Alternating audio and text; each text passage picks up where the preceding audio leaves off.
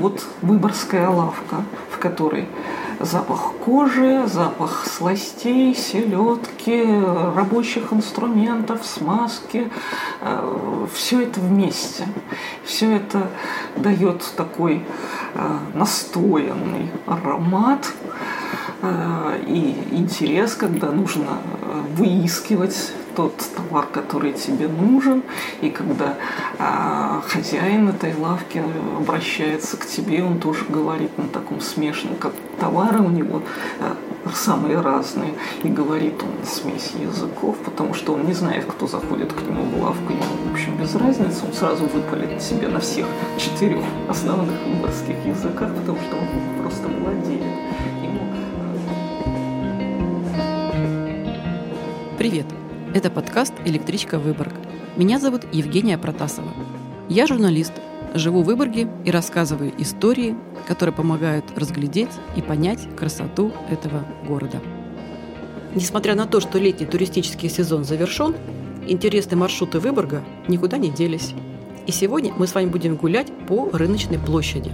Как говорит один мой знакомый, очень хороший гид, а они у нас все очень хорошие, для того, чтобы узнать лучше новое место, город, надо побывать на кладбище, рынке и попробовать местный продукт. Ну, на кладбище мы с вами не пойдем, а вот на рыночной площади побываем. Зайдем также в библиотеку, которая находится в здании одного из самых красивых банков города. И это здание тоже расположено на площади. А еще заглянем в космический музей. Странная история, вы скажете, Выборг и космос. И тем не менее, мы будем говорить об этом – именно на рыночной площади.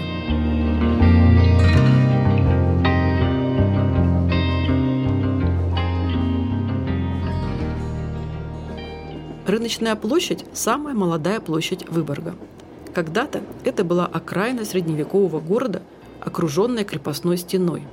В XVI веке по приказу шведского короля Густава Васа здесь была построена мощная приземистая артиллерийская башня – нам она знакома под названием «круглая», и, к счастью, мы можем любоваться ею до сих пор. И тут мне нужен специалист по средневековью и вообще по истории Выборга, и это Юлия Мошник, старший научный сотрудник Выборгского замка. Для того, чтобы обеспечить безопасность горожан, живущих в пределах крепости, в 1550 году по, э, под руководством э, Ханса Бергена возводится круглая башня. Вообще-то изначально планировалось две такие башни, то есть они должны были фланкировать ворота. Но получилось так, что она построена была одна, и считается, что построена она была королевским распоряжением, то есть Густав Васа король Швеции лично отдавал э, распоряжение о э, начале строительства этой рандели, то есть круглой именно э, артиллерийской постройки. И это первый случай, когда мы с уверенностью можем говорить об архитекторе. То есть это первый случай, когда мы знаем имя человека, который, да, в истории Выборга, конечно, э, который осуществлял здесь э, строительные работы, руководил каменщиками. Э, это на самом деле важный момент, потому что возведение каменных зданий в Выборге это было сложно, здесь не хватало мастеров, сюда привозили каменщиков из Ревеля, Таллина, потому что местные не справлялись с такими трудностями. Она а, демонстрирует и а, фортификационные какие-то особенности этого периода, и, с другой стороны, она демонстрирует какие-то общественные явления, потому что она теснейшим образом связано с, вообще с жизнью с города. Историей города, да. Да. А, это въезд в город, это его а, оборона, и а, это то, что называется, называлось баранья тюрьма. Потому что горожане, которые не могли уследить за своей скотиной, э, которая, возможно, паслась на каких-нибудь э, валах, там, где это было запрещено, рисковали э, временно эту скотину потерять, потому что стражники, обнаружив бесконтрольно гуляющих овец, коров, имели право запирать в круглой башне этот скот до тех пор, пока хозяева не выплатят штрафные какие-то деньги. Это такое олицетворение э, архитектуры, военной архитектуры эпохи Васа. Все меняется в XIX веке. В 1860-е годы все стены в районе Круглой башни были разобраны, я имею в виду крепостные стены. Площадь замостили. Старые путеводители сообщают об особенностях работы рыночной площади. Здесь торговали в будние дни с 6 до полудня – жизненными припасами, привозимыми крестьянами. И если внимательно посмотреть под ноги, на мощенной площади вы до сих пор можете увидеть цифры, выбитые на камнях. Это и есть торговые места, где в строгом порядке стояли вазы и столики с овощами, фруктами, молочными продуктами и прочей снедью. Юлия Мошник рассказывает о том, как менялся внешний вид и значение рыночной площади. На самом деле, действительно, XIX век это чрезвычайно важный период в истории Выборга, а, потому что, а, оказавшись э, в составе э, российской, российского государства и э, в составе Великого княжества Финляндского, которое было частью Российской империи, а, Выборг оказывается вот таким скажем, парадным фасадом. Когда Выборг э, был частью просто старой Финляндии, вот, э, был, имел равные права с другими э, местами в Российской империи после Петровских завоеваний, он только приспосабливался, скажем, к российским условиям. Став частью Великого княжества Финляндского, Выборг оказался в условиях э, такого сообщества, такой э, агломерации, где э, создавались наилучшие условия для жизни, где соединялись и желание продемонстрировать европейские какие-то устремления российского государства, и оборонный какой-то фасад, и шведское наследие. Ну вот если представлять картинку рыночной площади, раз уж мы говорили, что это визитная карточка Выборга. Понятно, что изменения происходили не сразу, не, там, не десятилетия, там, да, более длительные периоды, но город меняется, принимается решение а, о э, создании эспланады, да, появляется такая красивая улица, разбивается парк, насколько я понимаю, приближается, ну, создается набережная. И я помню вашу фразу из лекции, вы сказали, что Выборг перестает быть гарнизонным городом, а становится европейским. То есть он да. приобретает европейские черты. И что же здесь мы видим на рыночной площади? Вот сейчас появляется рынок, да? Э, рынок появляется, э, крытый рынок появляется в 1905 э, году. Ну, на самом деле строительство велось с 4 по 6 год. Но рыночная площадь как место публичного торга это, конечно, раньше. Это происходит э, с того момента, когда оформляется площадь, а площадь оформляется в 60-х годах XIX века э, по градостроительному плану Бернта Отто Нюмальма. И э, она становится таким местом очень важным сельского торга.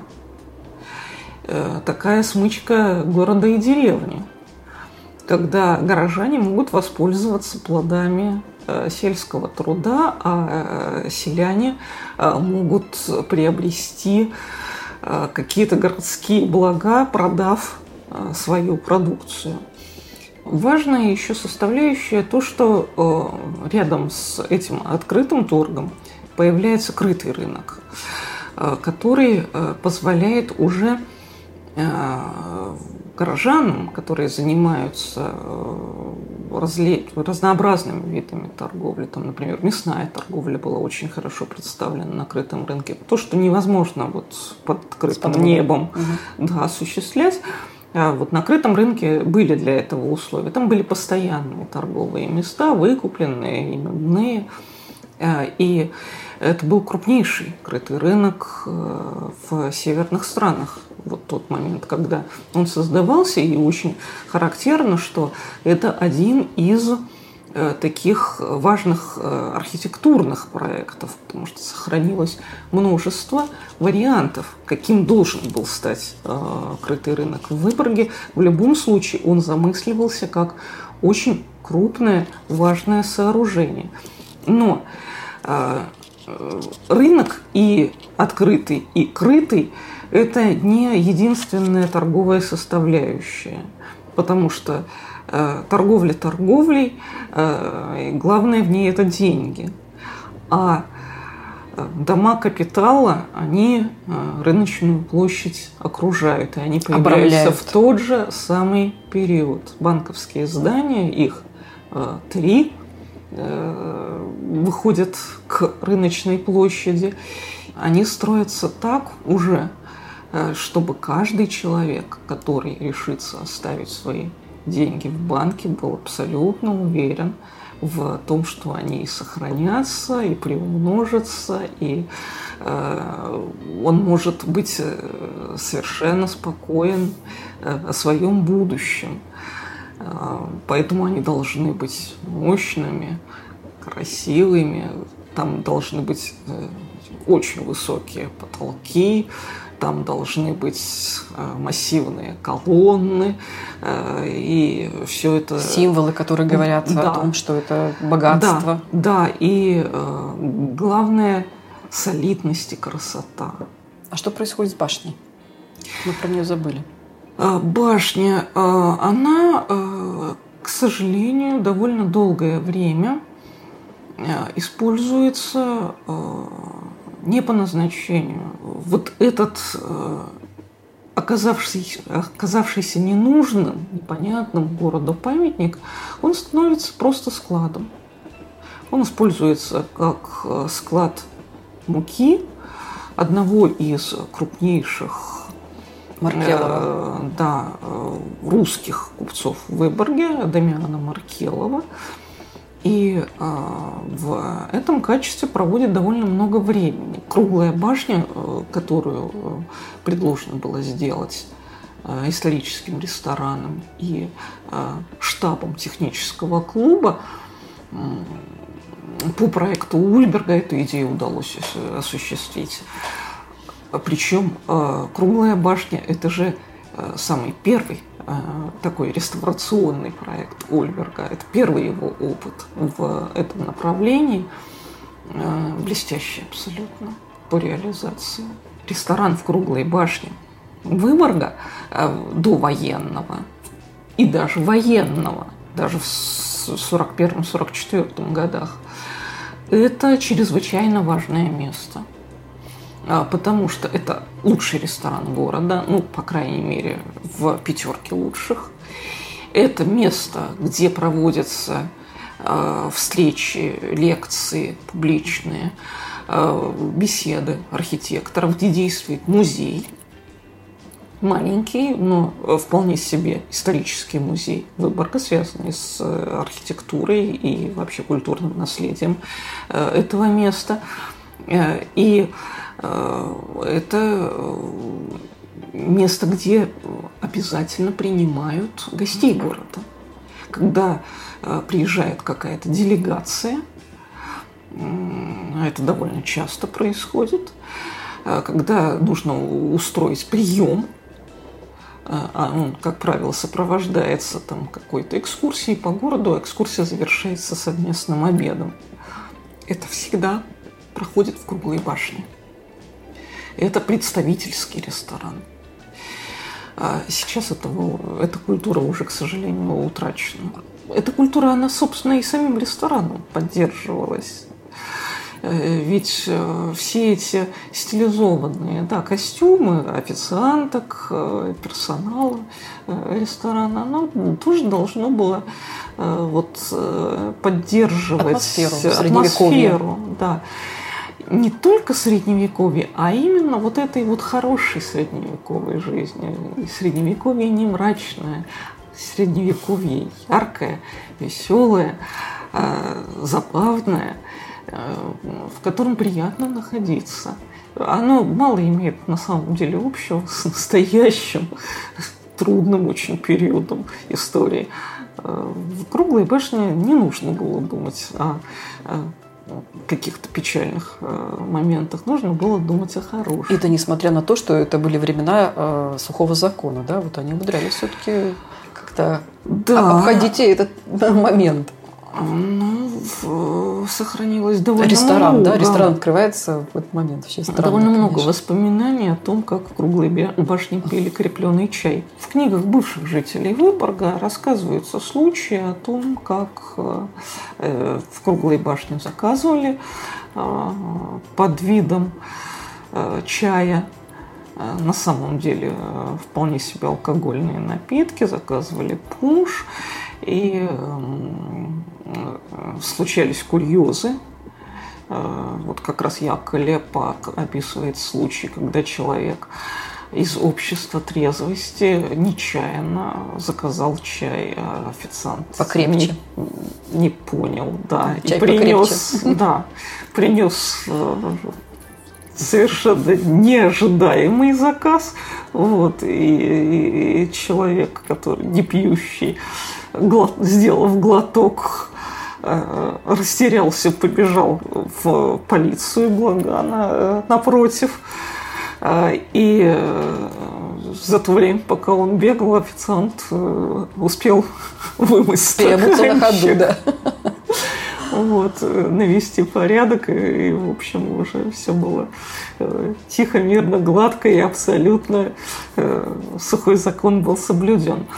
А, а петербуржцы, они знали, э, что здесь такой вот рынок, один из крупнейших? Они приезжали сюда за товарами какими-то? Безусловно, безусловно. Ну, по крайней мере, э, в начале 20 века э, в Петербурге были представления о том, что в Финляндии можно купить те товары, которые труднее достать в Петербурге, хотя, казалось бы, там есть все, но здесь какие-то вещи были ну, дешевле. А, дешевле. Какие-то вещи были дешевле, какие-то вещи были э, импортные, ну, доступнее, просто легче было найти. А были случаи, когда э, пользовались э, петербуржцы э, продукцией местных ремесленников, то есть какие-то мелкие предприятия. Вот, например, такая проблема описана Лидии Чуковской, э, которая пишет, что э, Корней Иванович, он был человеком с серьезной проблемой на самом деле.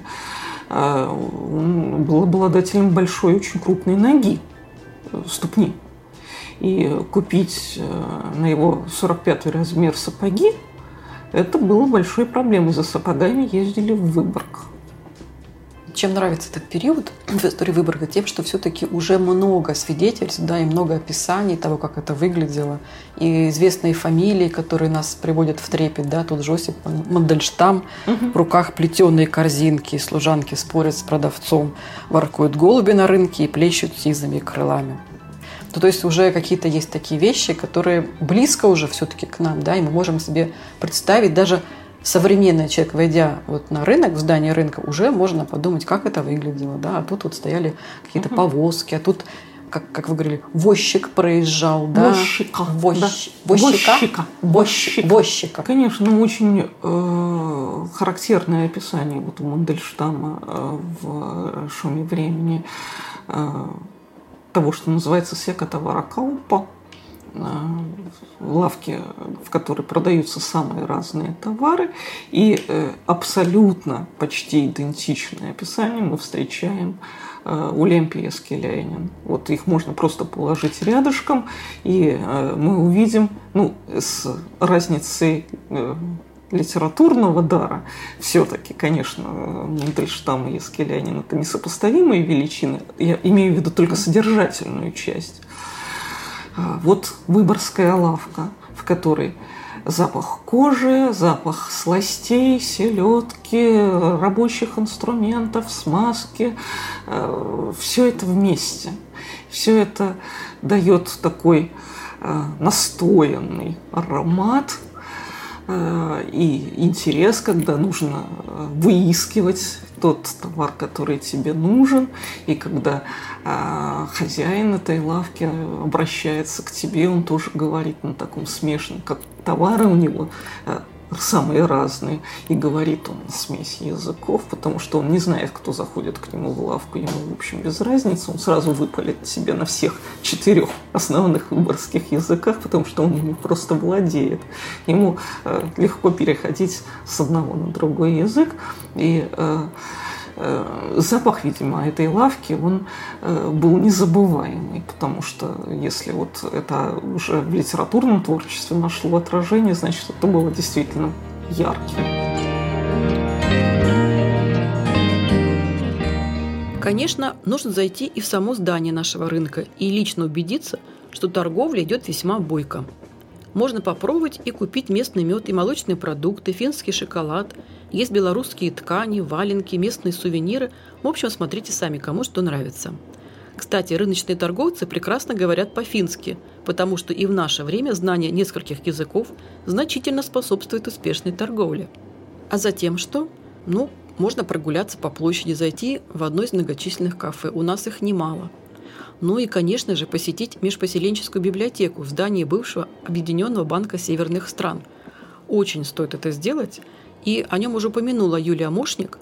И так что я сейчас зайду внутрь и послушаю рассказ Дениса Теселкина и Марины Тимошковой, сотрудников библиотеки. Знаете, э, дело в том, что библиотека, наша библиотека, оказалась в этом здании а, по окончании военных действий. Уже в 1945 году там, решением эм, соответствующего органа власти, у нас есть документ, который это подтверждает. Вот, райисполком. и райисполком, да. Ну, и, соответственно, да, районный, да, э, исполнительный комитет. И относительно этого решения, то есть согласно этому решению, э, в цокольном этаже этого, этого замечательного здания расположилась э, тогда Центральная районная библиотека. И э, здание выбрано не случайно. Ну, есть ряд факторов. Один очевидный. Это значит, в это здание можно было въехать буквально год спустя после военных действий.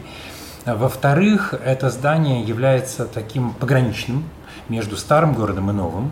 И вот эта мысль мне особенно нравится, потому что это такой мост через э, истории, через века, через э, культуры. Это, по сути, такая координатная система, система координат, э, в которой мы занимаем, э, возможно, даже центральное положение, потому что отсюда начинается ось нового города, вот это парк Эспланада, а отсюда же начинается вот эта э, крепостная в обе стороны, опять-таки, да, то есть и в сторону... Причем одна в Средневековье, да. а другая в 19 век, 18, 18, 18 век. за ним 19 20 и 21 уже, да? Да, да, да. Вот, потому что все туда на юг, что называется, растет. А, да, и есть такое направление, оно может быть сейчас не очень заметно, но оно все равно есть. Э, это туда мимо трамваечка и дальше. Это направление в сторону моря.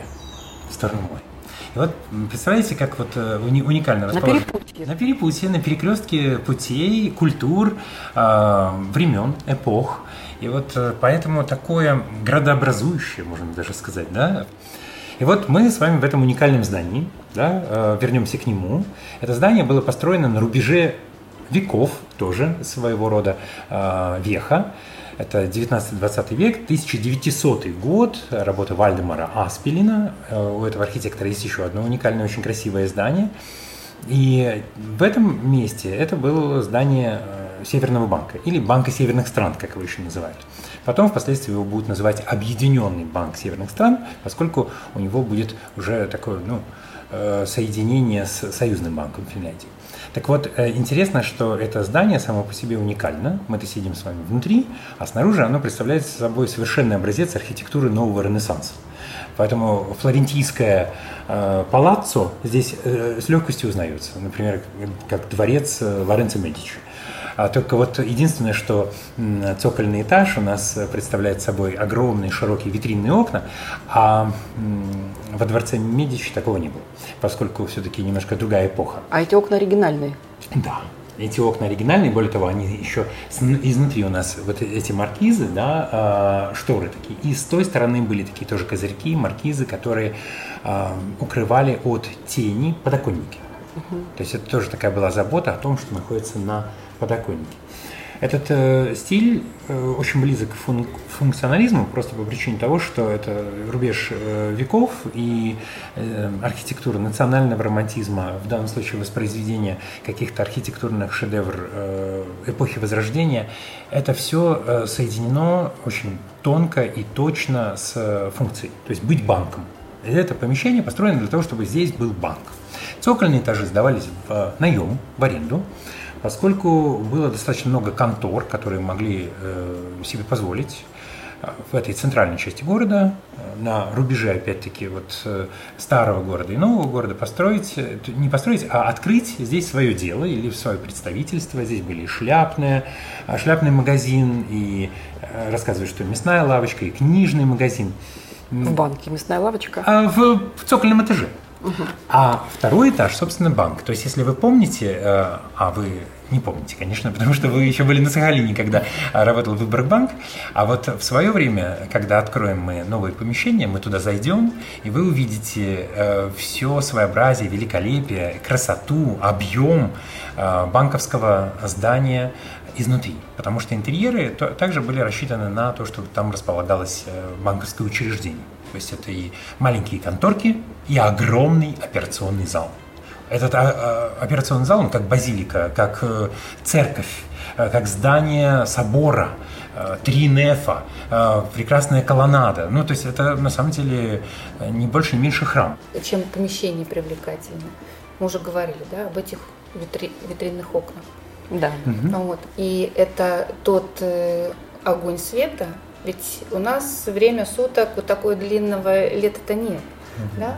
У нас быстро наступает темно, но угу. здесь всегда горит свет. У нас подсветка витринная, угу. мы э, не закрываем окна. Если у нас идут мероприятия, то оно открыто видно. И вот это вот привлекает людей, которые идут и по парку, которые идут и по тротуару, да. То есть мы открыты. Недаром, да, вот мы говорили о том, что даже э, вот в новом помещении банк-то тоже был, потолок-то был прозрачный. Прозрачный. Открытость. Открытость. Доступность. Сейчас, да, сейчас этого не будет. Вот и для нас доступностью, конечно, играли эти, играют эти окна. Да. Это уникально. Да. Такой, знаете, вот как банк с прозрачной крышей, нам нечего скрывать. Мы открыты перед небесами, ну, да. Да? Да, да, Мы открыты перед Всевышним, поэтому у нас все честно. Это очень привлекательный образ для да. банка, согласитесь. Угу. Так и здесь вот эти паноптикальные, огромные окна, которые э, способны и нас показать в полный рост улицы, и улицу открывают вплоть до вот, э, тротуара. Э, в этом есть вот эта открытость, доверительность и готовность общаться, готовность да. переступить этот порог. Да. Да? Соответственно, для библиотеки это огромная ценность. Мы будем привыкать вот к этой новой немножечко удаленности, потому, возвышенности, потому что само здание, а, само помещение банка, а, оно находится именно на таком возвышении. То есть вам, чтобы попасть в банковский зал, а, теперь это будет библиотечный зал, да, библиотечного обслуживания, вам придется пройти по парадной лестнице, как во дворце или как в храме, при, превзойти какое-то вот препятствие, преодолеть, ну, да, да, да. Э, угу. пройти для того, чтобы достигнуть этой высоты. Ну, наверняка какая-то у вас есть теория тоже и связи банка и, и библиотеки. Я вот уверена в этом. Да, на да? самом деле мы не то чтобы ее там выдумывали сильно, она в какой-то мере на поверхности. А, даже достаточно просто посмотреть на фасад. Вот эти, например, крылатые львы, э, как на площади Сан-Марко в Венеции. Крылатый лев – это символ не только Венеции и банковского дела, вспомните банковский мост в Петербурге. А, это еще и такой э, представитель художественного бестиария. То есть это животное, которого нет в мире животных, а где оно есть? Оно есть вот как раз, можно сказать, в таком сказочном, э, литературном образе. И поэтому здесь библиотека, она уже открывает практически не только двери своего помещения, но и книжную коллекцию, как бы приглашая вас вот в это путешествие немножко сказочное, немножко э, таинственное, ну, каким оно и должно быть, э, поскольку любое чтение – это такое погружение в незнакомое. Я думаю, что если вы в контексте рыночной площади все-таки, Да. то я думаю, что здесь э, скорее можно все-таки проговорить немножко про э, фасад со стороны площади, что э, Да. вход в библиотеку будет через главный вход в банк. И над ним, и, и, э, под ним, под входом, э, выложено мозаикой, э, камнем название банка. И вы там увидите Нурдиска банкен по-шведски, да, Похьюиспанки по-ши- по-фински. Вы увидите вот эту аббревиатуру, вы увидите эм, соответственно, символы банковского дела, и все это будет, э, там в оригинале это сохранилось, я надеюсь, что сохранится и впредь, и, а именно оттуда, со стороны рыночной площади, сейчас и будет э, открыт вход в библиотеку. Поэтому библиотека, она в этом плане стала еще ближе к рыночной площади, еще ближе к этому культурному м, центру, потому что это центр культуры. И круглая башня, несмотря на то, что за э, круглую, а- округлые башни были споры, сносить, не Да-да-да. сносить, э, закрывает ли она фасад этого красивого здания. И есть такая легенда о том, что Вальдемар Аспелин, как раз архитектор, настаивал. Но это неправда. Вот э, Любовь Геннадьевна Волкова, да, с которой вы э, беседовали, э, хранительница замковой библиотеки, она как раз э, снимает вот это проклятие с имени э, Вальдемара Аспелина, потому что э, идея снести эту башню принадлежала архитектору Ивару Аминову, который, собственно, и настаивал на том, чтобы эту башню снести, потому что она уже никому не нужная, старая Ну да, да, артиллерийская башня, которую отдали под складские помещения, и она за- закрывает, в общем, в целом такой вид э, новой рыночной площади, вот этой перспективы растущего города. средневековье, да, и, И новое время, новое да. время, да. Так вот, интересно, что как раз э, есть э, портрет, фотография, где Вальдемар Распелин на фоне вот этой башни, и, в общем, целом они так друг друга дополняют до целого. И точно можно сказать и про здание банка, что оно не состязается с этой круглой башней, что они не противостоят друг другу, они э, дополняют друг друга до целого, несмотря на то, что с определенной перспективы, например, от э, здания рынка, а наш банк прячется за эту круглую башню. Но и в этом тоже есть своего рода символ, потому что круглая башня была создана для того, чтобы покровительствовать, обороны, да. оберегать, защищать. Поэтому иногда даже такой могущественный банк может нуждаться в защите этой толстой Катерины, да, что называется. Так что во всем есть свой э, смысл, своя логика, свой ракурс, да, свой взгляд. И я думаю, что как раз вот взгляд взыскательного путешественника, взыскательного гостя нашего города и жителя э, города и района, он будет вознагражден. Этот взыскательный взгляд, он будет вознагражден этими открытиями, этими панорамами, этими видами, которые, по сути, уникальны и будут на него очень сильно влиять, вдохновлять.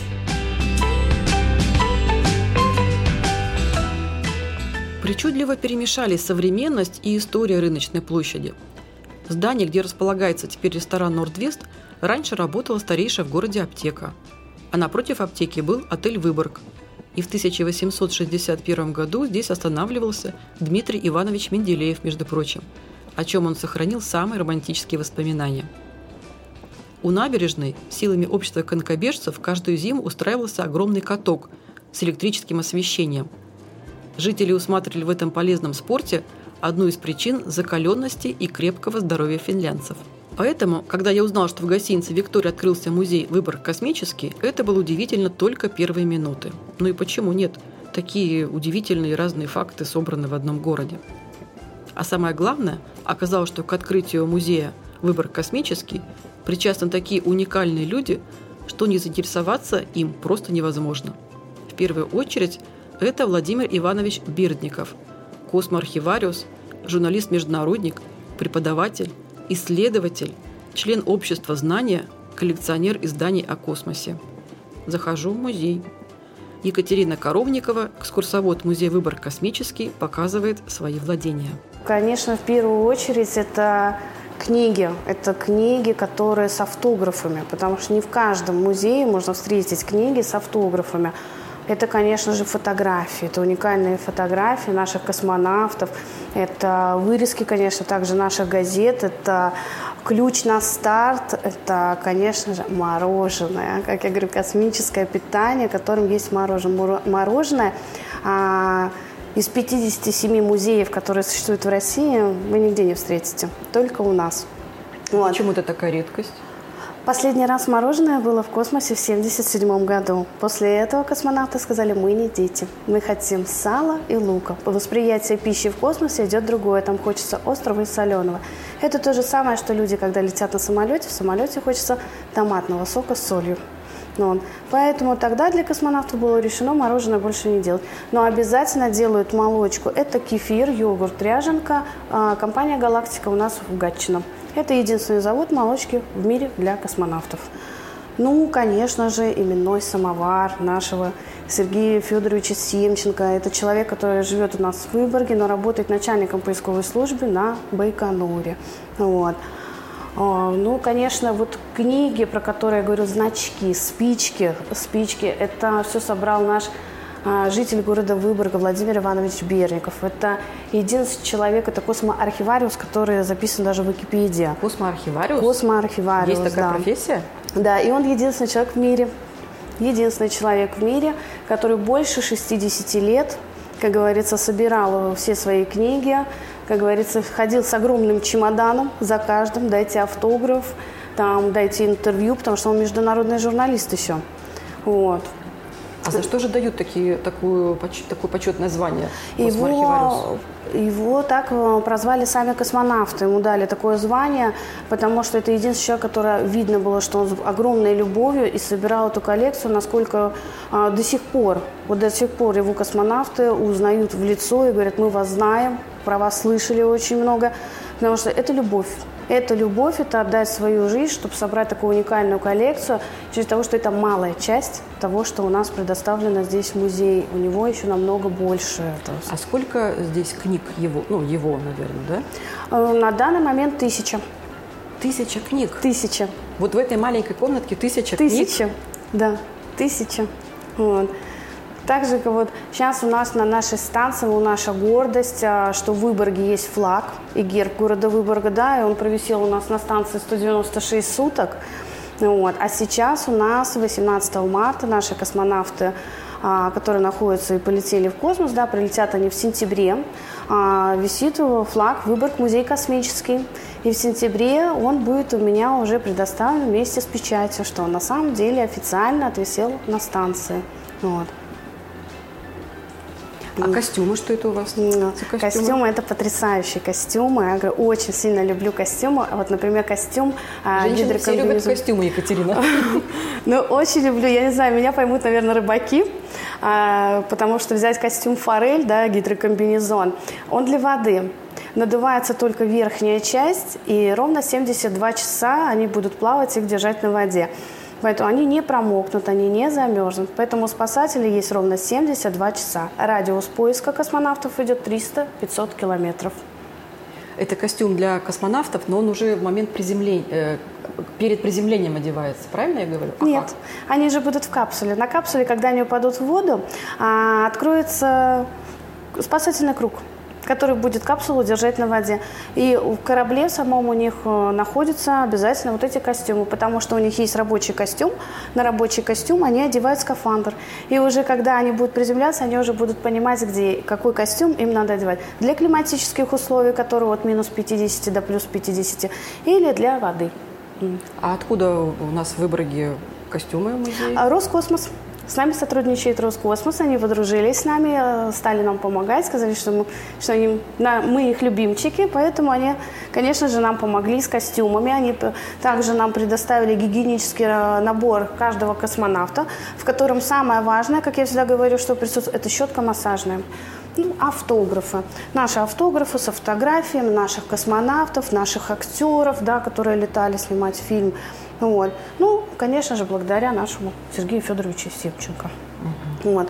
Ну и популярный наш маленький-маленький глобус, э, сделанный специально, чтобы показать, как Юрий Гагарин сделал один виток вокруг нашей Земли. Екатерина, вы упомянули э, вот ключ Мне вчера тоже его показывали крупным планом. А расскажите про него, что это за такой уникальный экспонат? Этот ключ э, на старт когда полетел первый казахский космонавт в космос. И этот ключ э, поворачивал президент Казахстана Назарбаев. Как говорится, это уникальный такой ключ, потому что когда, когда ракету запускают, все выбегают посмотреть на улицу, как говорится, это очень красиво. Но когда все вышли, Владимир Иванович его украл. Берников, да. который космоархивариус. Да, наш космоархивариус, наш Владимир Иванович, он его украл. Но какое счастье, потому что он оказался теперь в Выборге. Да, я вам скажу, ну, Владимир Иванович потом признался, потому что у нас есть книга Назарбаева, и когда Назарбаев написал книгу, Владимир Иванович поехал брать у него автограф, и только тогда он признался, говорит, что ключ. Но Назарбаев поулыбался и сказал, говорит, Пусть так уж и быть, у вас, у единственного космоархивариуса, пусть остается в вашей коллекции. Так вот он и остался. Сколько людей ветеранов к нам приезжают, которые работали на Байконуре при запусках, я, на многих космодромах. Вот. Ну и, конечно же, люди, которые работают в ЦУПе в Королеве, да, очень много интересных фактов рассказывают. Кто-то привозит какие-то там а, свои новые сувениры, что, как говорится, нас стали узнавать. Вы теперь ну. тоже увлечены космосом? Вы же не имеете отношения, ваша профессия, к космосу? Конечно, нет. Но а это... Кто вы? Э, я стилист. Женский стилист? Yes, я женский стилист. Чудесно. Да. То есть мастер в сфере красоты, и теперь вы много знаете о космосе? Очень много, очень много, настолько, что э, люблю, люблю свою работу, мне очень нравится, каждый день у меня начинается с новинок, что нового происходит у нас в космосе. Боже. Екатерина, спасибо большое за вашу небольшую экскурсию. Вам спасибо. Приходите, будем рады. Это реклама. Хочу завершить выпуск рассказом еще об одном интересном месте, куда тоже можно и нужно отправиться на экскурсию, а заодно как раз попробовать местную продукцию. Средневековый Выборг окутан тайнами. Одна из них – это подземные ходы, прорубленные в толще гранита. Пока исследователи не пришли к единому мнению о том, насколько обширной была сеть подземных галерей Древнего Выборга. И вот гостей и жителей города приглашают посетить единственный доступный сегодня сегмент подземных коммуникаций, аналогов которому нет в России. И расположен он под массивом Выборгского пивоваренного завода, основанного в XIX веке. Но время укладки некоторых камней, составляющих фундамент здания, позволяет предполагать, что каменные лабиринты были построены аж в XVI веке. Поэтому экскурсия «Каменный лабиринт подземного города» будет интересна для всех, кто неравнодушен к загадкам и к пивоварению. Выборгский пивоваренный завод был основан в 1863 году в квартале рядом с церковью святого Ильи. Важно отметить, что в конце XIX века это был второй по величине пивзавод на территории Финляндии, входивший в состав Российской империи. Он производил 2,5 миллионов литров пива в год силами 75 рабочих. В 1939 году на заводе работали уже 200 человек, и пиво транспортировали 6 грузовиков. Завод вместе с Выборгом разделил его сложную судьбу, пережил несколько реконструкций, был закрыт, заброшен и сейчас, похоже, вновь обрел шанс на возрождение. Кстати, экскурсия пробована на себе. И могу сказать, да, интересно. Экскурсия на Выборгский пивоваренный завод включает в себя осмотр уникальных подземных коммуникаций, а также дегустацию нескольких сортов крафтовой продукции. И, конечно же, главный пивовар расскажет об особенностях технологического процесса и вкусовых тонкостях напитков. Заказать экскурсию можно по телефону 8 999 18 63 999. И заметьте, что в номер телефона включена дата основания завода – 1863 год. Сайт и адрес Выборгского пивоваренного завода указаны в описании этого выпуска. С вами была Евгения Протасова, автор подкаста «Электричка Выборг». Увидимся в Выборге. До свидания.